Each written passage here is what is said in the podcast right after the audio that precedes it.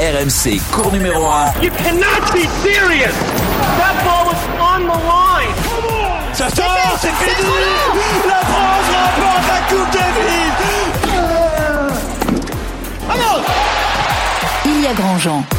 Salut à tous, ravi de vous retrouver pour un nouvel épisode de cours numéro 1, le podcast tennis de RMC que vous pouvez retrouver sur toutes les plateformes, Spotify, Deezer, iTunes, mais aussi sur les sites RMC et RMC Sport. Le premier à rentrer sur le cours numéro 1 était déjà journaliste le 2 février 2004. Il venait de commenter le deuxième titre du Grand Chelem de Roger Federer à Melbourne contre Marat Safin. Eric Salio, salut Eric Bonjour à tous, je m'en souviens comme si c'était avant-hier. Avant-hier, à peu près. Le deuxième entrée sur le cours numéro 1 était 211e mondial. Le 2 février 2004, il était en pleine progression, il avait 23 ans. Florent Serra, salut Flo Salut à tous Et sachez que nous enregistrons ce podcast le 28 février. Et le 28 février, c'est l'anniversaire de Florent Serra. Joyeux anniversaire Flo Merci beaucoup Oh, vous êtes gentil, c'est gentil. Bah, c'est normal, c'est normal. Une petite pensée à Nico Jamin aussi. Oui, exactement, c'est aussi son anniversaire. Et ce lundi 28 février, c'est la fin d'un règne. 18 ans et 25 jours, 6601 jours durant lesquels le numéro 1 mondial de tennis a été soit Roger Federer, soit Rafael Nadal, soit Novak Djokovic, soit Andy Murray. Depuis le 2 février 2004 et la passation de pouvoir entre Andy Roddick et Roger Federer, rendez-vous compte, Coco Gauff n'était même pas né à l'époque. Et depuis ce lundi, c'est Daniel Medvedev, le nouveau roi du tennis mondial. Novak Djokovic qui perd sa place de numéro 1 mondial. Pardon Vous l'avez compris, aujourd'hui nous allons parler du classement ATP. Novak Djokovic battu par le Tchèque euh, Vezeli en quart de finale du tournoi de Dubaï euh, va perdre sa place de numéro 1 mondial au profit de Daniil Medvedev. From Russia, Daniil Medvedev. Ah, c'est quasi un mini-séisme. Le classement ATP qui est actualisé tous les lundis. Lundi prochain, ce sera la première fois depuis février 2004 que la tête du classement ATP ne sera pas occupée par un membre du Big Four, Federer, Nadal, Djoko et Andy Murray. Et comme je dis toujours, quand c'est long, c'est trop long. Daniel Medvedev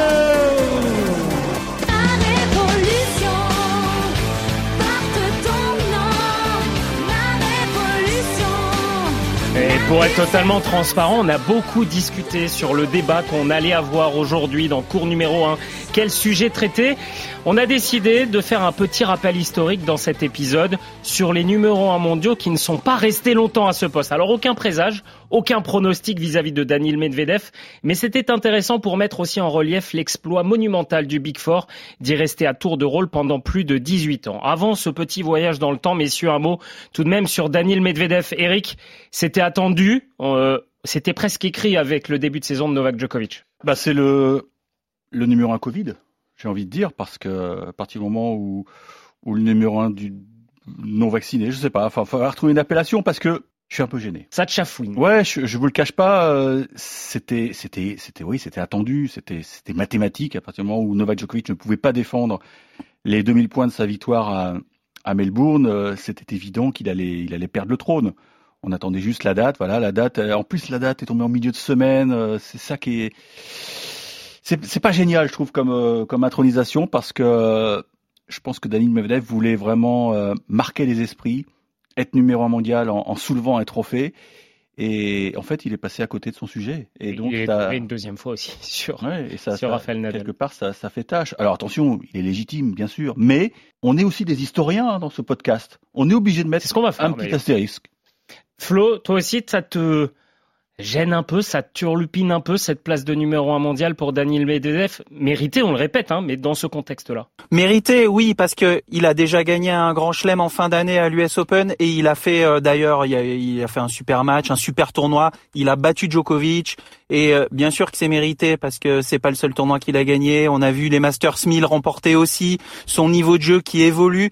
Mais ça me chagrine. je suis entièrement d'accord avec Eric parce que euh, bah, Djokovic était pas là en Australie, qu'il perd sa finale contre Rafa en menant, qu'il repère contre lui à Acapulco euh, en, en, en 2-7 aussi, et que Djokovic, je regardais tout à l'heure, je me suis dit, il a pas joué beaucoup de tournois non plus. Medvedev est à, il y a, vous savez, il y a un certain nombre de tournois qui est compté, comptabilisé sur l'année, il est à 20 tournois joués. Euh, Djokovic, il y en a 10 à peine. Il n'a pas pu défendre ses chances en Australie. Ok, il perd à Dubaï, mais Medvedev, je trouve qu'il lui manque. Euh, il a pas gagné le tournoi non plus. Il est pas allé la chercher. Donc euh, ça me ça gêne un petit peu aussi. Je suis d'accord avec vous. On va l'écouter, messieurs, hein, le nouveau numéro un mondial, le plus grand numéro un mondial de l'histoire en taille, en taille, Daniel Medvedev, euh, et c'est 1m98. On l'écoute, le russe. Non, c'est encore trop tôt pour parler comme ça, car quand on voit les derniers grands chelems, il y a encore du travail. Le Big Three, voire le Big Four, est encore bien présent. Je suis vraiment honoré d'avoir gagné le dernier tournoi de l'US Open. Moi, j'essaie juste de bien m'entraîner pour pouvoir jouer le meilleur tennis possible. Je dois encore m'améliorer, car je sais qu'ils seront encore au niveau. Je dois progresser dans les moments importants. Je suis juste heureux d'atteindre cette position de numéro un. Voilà, on lui demandait hein, en début de, réponse s'il y avait une nouvelle génération eh, qui euh, prenait le pouvoir. Oui, il a dit c'est encore beaucoup trop tôt parce que c'est paradoxal. Le Big Four, finalement, messieurs, passe le relais à Daniel Medvedev, à ce qu'on pouvait appeler la next gen, un moment où cette le moment où cette next gen est la moins bien, Eric, par rapport à, ces derniers mois. Oui, alors si on étend à, cette next gen à, Titi Pass ou, ou à Zverev, oui, effectivement, euh, ils sont pas dans la meilleure période de de leur carrière. On, a vu le, le jet d'énervement de, de l'Allemand. Euh, Titi passe euh, à Marseille, c'était pas brillant. Il prend 2-7 en, en, demi à Acapulco. Euh, ça tarde, ça tarde. Maintenant, Medvedev a, a fait ce qu'il fallait, mais pour ajouter à, à cette gêne, il a plus soulevé un trophée depuis l'US Open. Donc depuis l'US Open, où là on lui promettait la lune, il y a comme eu un, un petit blocage, mine de rien parce que pour un garçon comme Medvedev, ne, pas soulever un trophée, bah, ça fait presque six mois de temps. Hein. C'est ça, hein, six mois. Mm. C'est assez étonnant. Et Eric, il va perdre, avant de te faire réagir, Flo, il va la perdre assez rapidement en plus, sa place de numéro un mondial, logiquement, puisqu'il va perdre des points, c'est ça? Alors, c'est pas, c'est pas, c'est pas mathématiquement fait, mais effectivement, euh, faut avoir fait maths, hein, pour, pour, surtout avec la période Covid. Mais l'an passé, il avait gagné Marseille et Marseille avait été décalé au début mars. Donc les 250 points de Marseille, on peut déjà lui enlever. Donc, Joko, théoriquement, virtuellement, récupère cette place numéro 1, sauf Kenyan Wells. Donc si Medvedev réussit à atteindre les quarts de finale, il va sécuriser quelques semaines supplémentaires euh, cette place de numéro. Mais elle on est fragile. Elle est très fragile. Elle est très fragile. Euh, Flo, même question qu'à Eric. Euh, avant de revenir, de voyager dans le temps, parce que c'est le thème de notre podcast, une dernière réaction. Euh, elle est, euh, elle est, elle est pas encore là cette next gen. Ça fait des mois et, et paradoxalement, c'est le moment où il y a le, passage de relais, comme je disais à Eric. Oui, elle est, elle tarde encore un petit peu à, à émerger, mais j'ai vu des très belles choses en Master Series de de la part de, de Alexander Zverev. J'ai été un petit peu surpris. C'est vrai, je pensais que c'était qu'il avait gommé un peu tous ces gestes d'énervement et de nervosité. Été un petit peu surpris, même sur un double, de le voir réagir de la sorte. Et c'est vrai que bah, ça montre qu'il faut encore euh, pas mal travailler, gérer ses nerfs. On sait que Federer était parfois un peu nerveux aussi en début de carrière, mais il a vite gommé la chose quand il a gagné un grand chelem. Et après, ça a été terminé. Et je trouve que ils ont, il y a encore de la fragilité parmi eux. Et euh, c'est vrai, je pense que Medvedev est lucide. Il faut encore qu'il continue à travailler, à prendre de l'expérience sur les gros tournois et surtout contre les membres du Big Four, parce que euh, Zverev et Medvedev commencent aussi un petit peu régulièrement à les battre, mais sur les gros tournois, ça a été un petit peu plus calme. Alors, j'ai juste un point sur les points où je rejoins bien sûr totalement Eric. C'est vrai que Medvedev a intérêt à faire euh, le plein aussi de, de points sur Indian Wells Miami, comme euh, Eric le disait très très justement. Mais il va, Djokovic va avoir également des points à défendre pas mal sur terre battue. Et sur terre battue, Medvedev n'a rien fait. Alors il a intérêt à bien glisser en début, bien travailler sa glissade et ses trajectoires de balles, parce que peut-être qu'il peut la sécuriser un petit peu plus longtemps s'il fait une, euh, une saison sur terre battue relativement correcte jusqu'à août, où là ça devrait être plus compliqué. Mais dis-moi Flo, la, vraie, la vraie menace, c'est pas Rafael Nadal? Et voilà. Parce que là, je voulais y Nadal, Nadal, il a plus de 1000 points d'avance à la race. Alors vous allez me dire, oui, la race, c'est les, les, deux premiers mois de l'année. Mais 1000 points d'avance, c'est quand même assez important. Euh, Nadal va jouer Indian Wells. D'après ce qu'on sait, il jouerait pas Miami parce que il veut se projeter sur la terre battue. Mais l'an passé, sa saison sur terre n'avait pas été exceptionnelle. Ça veut dire que s'il fait le plein de points sur l'ocre, eh bien, on peut assister à une passation de pouvoir peut-être après Wimbledon. Surtout que bon, Medvedev, il fait pas une saison incroyable sur terre battue, mais il fait quand même un quart à Roland. Donc il, va, quand même, il va quand même euh, avoir des points à défendre. Messieurs, on va, je vous le disais, voyager un petit peu dans le temps. On le souhaite pas forcément, évidemment, à Daniel Medvedev, parce que il y a Novak Djokovic, 361 semaines sur le trône, Federer 310, Sampras 290, Nadal 209 semaines, mais il y a ceux qui n'y sont pas restés longtemps.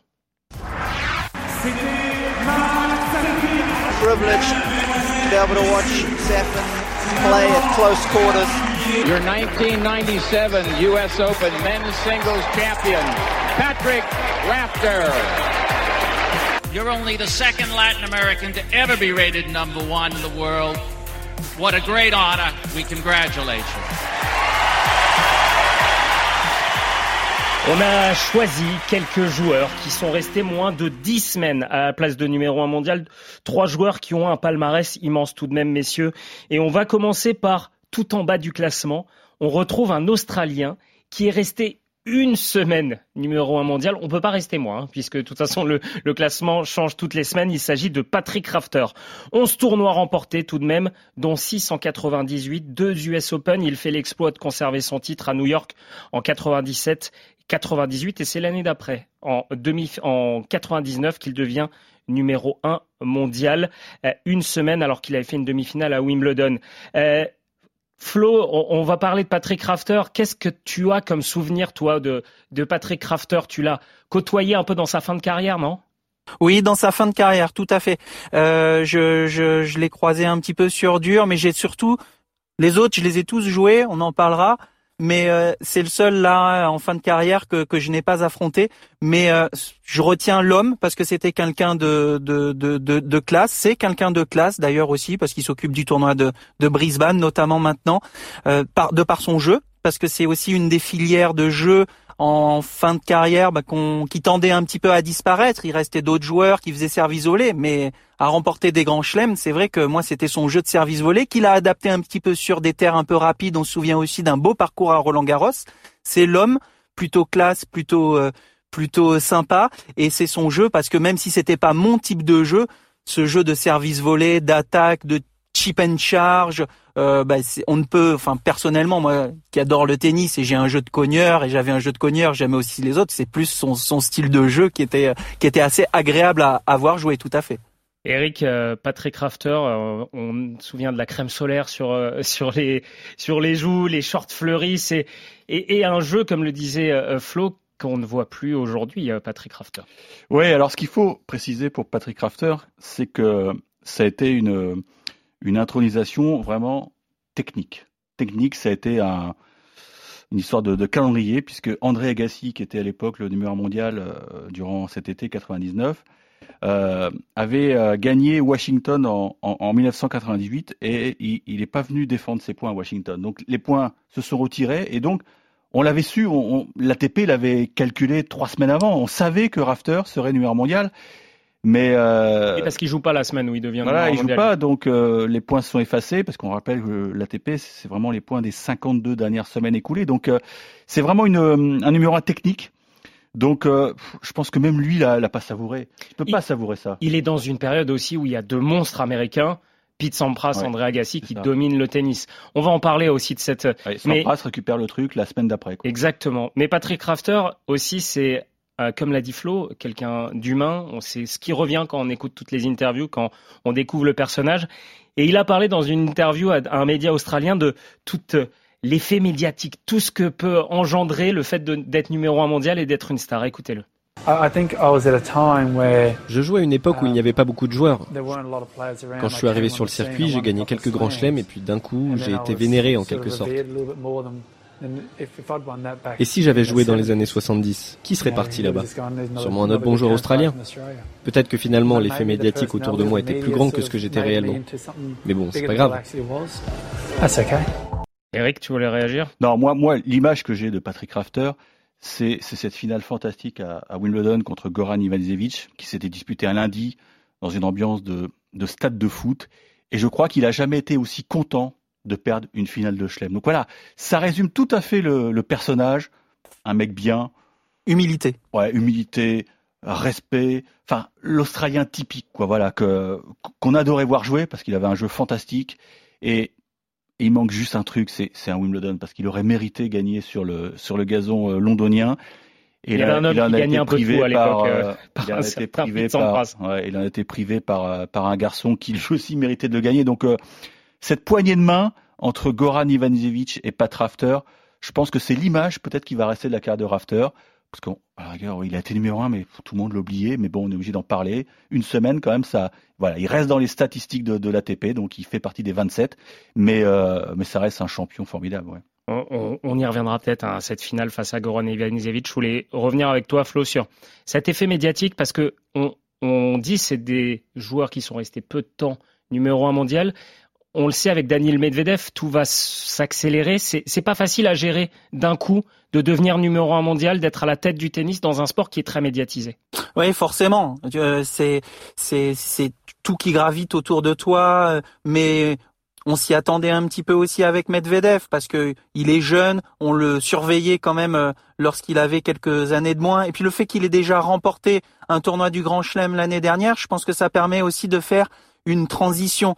Euh, on en a beaucoup parlé. Il a battu Djokovic. Il avait privé Djoko de son grand chelem et donc il s'attendait aussi un petit peu à, à, à ce qu'on vienne beaucoup parler de lui. On l'a fait. Il, on fait parler de lui également de par son attitude. On a vu son attitude parfois avec euh, les arbitres, le public encore à, l'Open d'Australie. Donc on parle beaucoup de lui. Et puis là, le fait qu'il soit numéro un, j'ai envie de dire, c'est encore une marche supplémentaire. Mais je pense qu'il est préparé euh, à ça. Maintenant, on va voir comment il va gérer, combien de temps il va rester. C'est justement ça. Comment il va le gérer lui? Est-ce que ça va lui donner envie de d'aller chercher encore plus de longévité? Et surtout si à un moment donné il repère cette place, là il va falloir être solide dans la tête, pas se dire ah là là qu'est-ce qui va m'arriver maintenant, qu'est-ce qu'on va dire de moi? Non, je pense qu'il est préparé à ça et qu'il va savoir rebondir même s'il devient deux ou trois. Voilà, pour, pour donc euh, Daniel Medvedev et cette place, pour euh, terminer avec Patrick Rafter. Oui, Eric t'en a parlé, c'est cette finale en 2001 à, à Wimbledon face à Goran Ivanisevic, invité cette année-là. Euh, il perd 9-7 au cinquième. Le dernier jeu est absolument fou. Si vous voulez aller le voir sur YouTube, vous pouvez le voir avec euh, des doubles fautes, des pleurs, des signes de croix et, et Patrick Rafter qui reste complètement impassible. Et tu l'as dit, ce sourire, c'est marquant, le sourire de Patrick Rafter au moment de serrer la main. Il est content pour son adversaire. Il va prendre sa retraite à 28 ans avec euh, beaucoup de blessures. Ça aussi, Eric, euh, c'est le cas de pas mal de joueurs finalement quand, on regarde. Il y a cette force du Big Four de rester longtemps, d'être là longtemps. On le voit avec Patrick Rafter, on le voit avec d'autres joueurs. C'est pas donné à tout le monde. Mais c'est vrai qu'il y, a, de plus en plus de trentenaires qui, durent et alors peut-être que les surfaces ont été ralenties. Alors est-ce que c'est un, un, élément important? Je suis pas sûr. Euh, Est-ce que les balles ont changé? Flo peut-être en mieux parler que moi, je sais pas. Mais en tout cas, il y a, y a une préparation qui a, qui a évolué. Il y a les soins qui sont maintenant de, de plus en plus importants. Euh, maintenant, on parle de d'ice bath, de bain froid. Euh, si t'as pas fait un bain froid, t'as raté ta, carrière. quoi. C'est un truc qui était totalement improbable à, à l'époque. Et, et c'est vrai qu'il y, y, a eu beaucoup de casses euh, dans les années 90, euh, euh, début des années 2000. Maintenant, euh, les mecs sont capables de durer très très très longtemps. C'est extraordinaire. Flo, toi, tu as connu cette fin de carrière de Rafter. Tu as connu cette fin de carrière de Rafter et la, la suite un peu. Ce que dit Eric, tu l'as vécu, toi, cette évolution des soins, cette évolution aussi du physique? Je l'ai tout à fait vécu, mais le plus flagrant, ça a été à Wimbledon, en fait. Vous vous souvenez de cette première finale de Wimbledon entre Hewitt et Nalbandian, où il y a quasiment pas de service volé? Et je, je m'entraînais, c'était une des premières fois moi où je m'entraînais un petit peu après aussi sur gazon. Je m'entraînais avec Fabrice Santoro qui me qui a été une longévité d'une longévité exceptionnelle. Il disait mais en début euh, de Wimbledon, euh, mais tu pouvais pas ne pas songer à pas monter au filet. Tu déposais euh, une volée courte un peu ratée, c'était quand même gagnant. Il dit mais maintenant je me fais transpercer si je monte un petit peu en dentelle, si j'ose dire au filet. C'est le jeu même sur gazon qui a été ralenti de par les balles. Euh, de, qui sont les mêmes, mais ils les ont vraiment euh, et elles sont devenues plus lentes. Le gazon aussi, qui était très épais, la balle rebondissait pas, là il est tondu, ras, ça rebondit beaucoup. Les blessures, pour revenir sur ce que disait Eric, ont évolué aussi. Au début, on avait pas mal de douleurs de dos, de choses comme ça. Et puis les surfaces sont devenues très abrasives, notamment les durs indoor. Et là, vous avez eu pas mal de blessures de hanches, notamment, qui sont arrivées aussi. Je pense à Querten également, qui a gagné Roland, tiens, et euh, plusieurs fois. Et donc les blessures ont évolué, mais les joueurs ont aussi essayé d'individualiser plus et de personnaliser plus leur préparation physique pour être moins préparation physique générale. Et je pense que ça a joué aussi sur la longévité de, du, du tennis, en effet. On change totalement de caractère, messieurs. On passe de l'Australie au Chili, du ah calme à la tempête, au feu, au caractère volcanique. On parle de Marcelo Rios. Nous sommes en mars 1998. La tournée américaine va débuter et comme chaque année, Indian Wells suivi de Miami. Marcelo Rios peut être sur le trône et la donne est simple. Je me souviens, j'étais numéro 5 mondial et je devais gagner deux tournois de suite pour devenir le numéro 1. Sampras était numéro 1 depuis très longtemps. C'était une grande réussite de remporter deux Super 9 de suite. Super 9, c'est l'ancien nom des Master 1000 dans les fins des années 90. Sampras c'est un peu moins bien. Rios est au sommet de son art. Il gagne Indian Wells. Il gagne Miami en battant Agassi en finale. Il perd 3-7 sur les deux tournois. Euh, Florent, Marcelo Rios, si je te dis un, un mot sur lui, tu me dis quoi? Euh, à l'inverse de Rafter, humilité, j'ai envie de te dire un mot, euh, gros melon. Ah, t'allais dire autre chose. T'étais parti sur autre chose. J'allais dire gros melon. Gros melon. Mais c'est deux mots, alors melon. Gros melon. Euh, Est-ce que t'as des souvenirs, toi, de, de Marcelo Rios, Flo? Oui, de par son jeu, euh, parce que j'aimais beaucoup aussi ce joueur. J'étais plus euh, le moi, euh, mon idole euh, en termes de jeu. Et j'adorais Marat Safin. J'ai eu l'occasion de le jouer, de le côtoyer en Coupe Davis. Mais Rios, bah écoutez, je l'ai joué lorsqu'il revient d'une blessure au dos justement. Je suis sur une tournée au Chili au Mexique de, de à 1800 mètres d'altitude avant d'aller à Mexico City, à San Luis Potosi, et il revient. Et pour tout vous dire, j'aimais bien ce joueur, son jeu, j'aimais moins l'homme. Je l'ai un petit peu regardé jouer, j'ai été un peu timide et je perds en 2-7, je crois 7-5, 6-3 ou 6-4. Euh, mais voilà, il c'était plus le Rios qui avait été numéro 1. Mais je me souviens de quelqu'un que même au Mexique, tout le monde, euh, enfin c'était, il y avait le feu dans le stadium. C'était son retour. Euh, j'ai joué le soir. Euh, et puis bon, tu sentais que il avait, c'est quelqu'un qui avait une grosse confiance en soi. C'est aussi pour ça qu'il a réussi à, à, avec son petit gabarit quand même, à atteindre ce niveau-là. Moi, il y a juste quelque chose qui me gêne pour ce style de numéro un par rapport aux autres c'est que bon son attitude aussi déjà et c'est qu'il a jamais gagné de tournoi du, du Grand Chelem contrairement aux autres. Exactement, c'est le seul numéro un mondial de l'histoire qui n'a jamais gagné un tournoi du Grand Chelem. Euh, Eric Marcelo Rios, euh, multi multi vainqueur du prix Citron, c'était le joueur le moins apprécié, le moins fair-play du circuit. Euh, il n'était pas aimé Marcelo Rios euh, dans le vestiaire et sur le circuit. Ah non, non, il n'était pas aimé, ça c'est le moins qu'on puisse dire, mais c'est vrai que c'est bah, l'exception qui confirme la règle, c'est l'intrus, c'est l'escroc c'est l'escroc de, bah c'est vrai, de ce palmarès fantastique des, des 27 euh, numéros 1 mondiaux.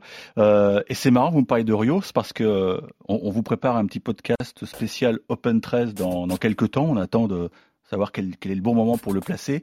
Et dedans, il y a des anecdotes savoureuses euh, de Jean-François Cojol sur Marcel Rios, qui était venu à Marseille et qui s'était fait voler son portefeuille dans le vestiaire et je peux vous dire que la semaine avait été très compliquée pour, euh, pour Jean-François Cojol et, et même lors de la, remise des prix, Rios a, avait cru reconnaître le voleur et il avait montré du doigt, toi, rends-moi mon porte-monnaie, rends-moi. Donc voilà, c'était une histoire absolument incroyable qu'a vécu euh, Jean-François Cojol à, à, Marseille. Mais moi, ce que je retiens, c'est cette patte gauche. Quoi. Je veux dire que tout joueur gaucher, je pense, rêve d'avoir les, les trajectoires de, de Marseille Rios, des angles improbables et tu dis, tu racontais son, son doublé euh, fantastique Indiana Wells Miami. Il y a, je sais plus qui rend fou en finale de Miami, mais il Agassi. le rend, Agassi. Ah, il le rend complètement mm, mm, mm. dingue. Il le rend complètement dingue. Et prenait la balle très tôt, encore plus tôt qu'Agassi. J'avais rarement vu ça, un mec qui prenait la balle tôt, qui le baladait à droite, à gauche, et Agassi, il jetait des regards désespérés envers son, son clan parce que ce mec-là, quand il était à son sommet, moi, pour moi, il était injouable il était injouable. Et il était très jeune. Il était très jeune. Écoutez le, une autre réaction de Marcelo Rios sur justement cette place de numéro un mondial qu'il a gagné après Miami.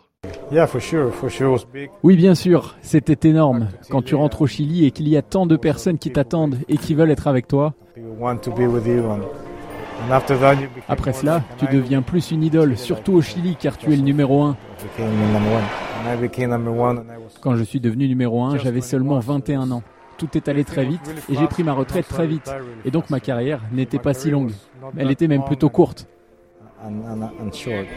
21 ans, messieurs, 21 ans, et tu deviens l'idole d'un pays, parce que c'était ça, Eric. Au Chili, Marcelo Rios, à cette période-là, fin 90, c'est la star.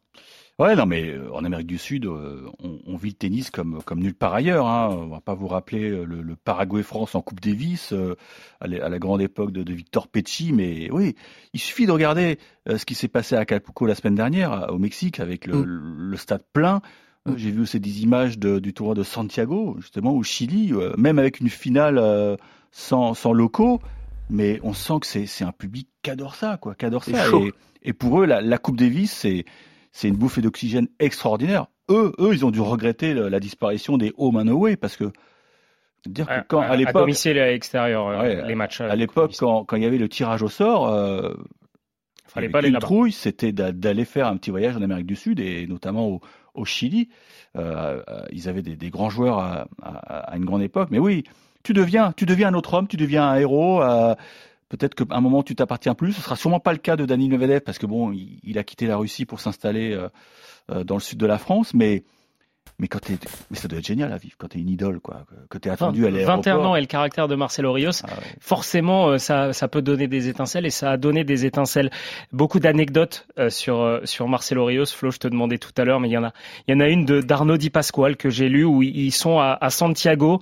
ils ont perdu tous les deux au deuxième tour et Arnaud Di Pasquale raconte je le croise dans un resto, il, il, me fait signe de le rejoindre, on commence à discuter.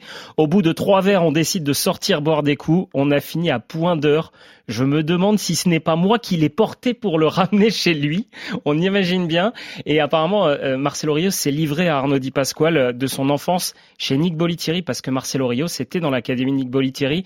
Euh, Flo, toi, tu, tu l'as croisé, t'avais, avais vu ce côté fêtard un peu chez Marcelo Rios ou pas vraiment?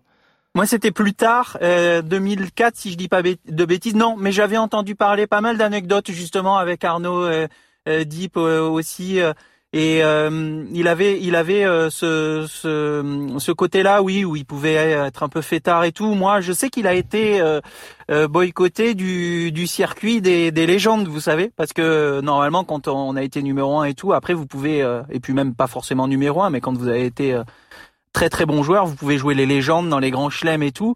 Et euh, ils, a, ils avaient fait appel à Marcelo Rios. C'est pour revenir sur son talent quand même. Il est revenu. Mais lui, il faisait rire personne. En fait, il, en 30 minutes, les matchs, ils étaient pliés. Il mettait 1 et 0 à tout le monde. Et c'était même pas sympa. Arnaud Clément me disait, mais on, il était là, mais c'est même pas sympa de jouer avec lui et tout parce qu'il met des mais des, des, des, doudounes à tout le monde et puis euh, eux ils étaient plus là pour s'amuser et donc il il a, il a plus jamais après euh, refait euh, les légendes quoi. Mais vous voyez le personnage. Et, et, si vous voulez aller faire un petit tour sur le compte Instagram de Marcelo Rios c'est savoureux. Il, il est bodybuildé, il est musclé, il est un peu tiré dans le visage, il est tatoué de partout. Il a deux trois sorties très limites hein, euh, aussi euh, Marcelo Rios notamment pendant le Covid. Euh, C'était pas toujours très inspiré et puis il y a aussi eu euh, des révélations, il a dit à des médias chiliens que l'ATP avait couvert Agassi quand il s'était fait contrôler positif dans les années 90.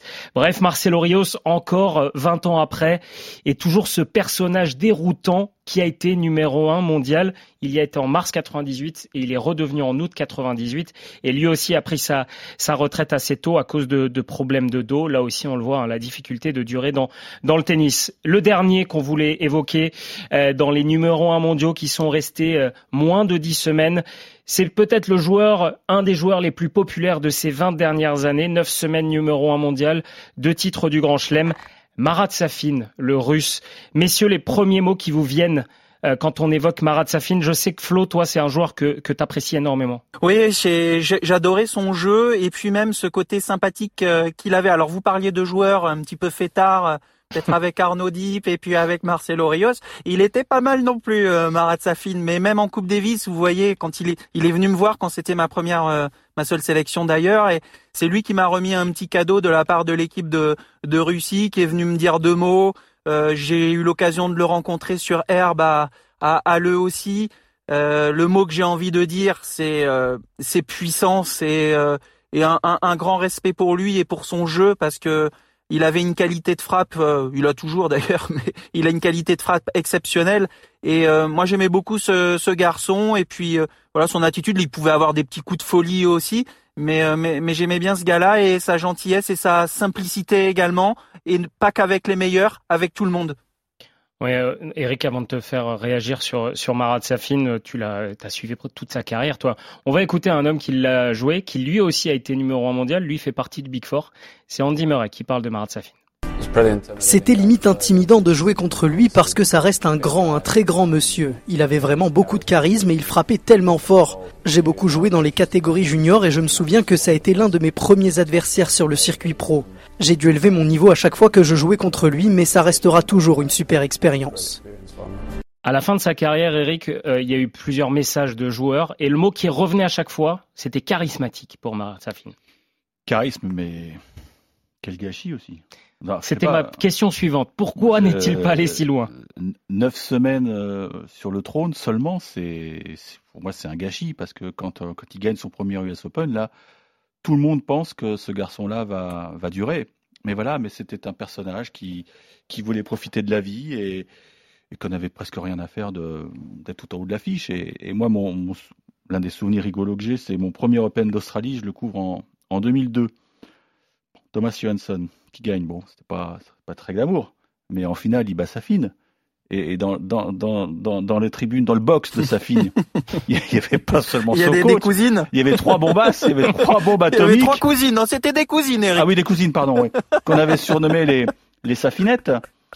Et, et, on n'est pas à une heure de, de, de grande écoute là. Vas-y Eric, je te dirai la, la, la, légende disait qu'il passait ses nuits avec ces, ces jeunes filles-là et qu'effectivement le lendemain il pouvait pas être en état de jouer une finale de Grand Chelem. C'est pour ça que ça perdre contre Thomas Johansson quand même c'est une belle erreur de casting. Hein. Bon bah l'explication elle était là. C'était un garçon qui consommait beaucoup de, de jeunes filles et et voilà ça a peut-être euh, fait tomber sa carrière. Hein. Légende ou réalité, euh, Flo? Tu peux les deux. On a je sais pas les, les, sur le nombre j'en sais non mais voilà il y a, y a, le côté euh, voilà il y a le côté pas assez mm. peut-être sérieux pour oui. ce rang là en fait? Oui je suis d'accord. Après euh, c'est vrai que il adorait les grands matchs des grands tournois.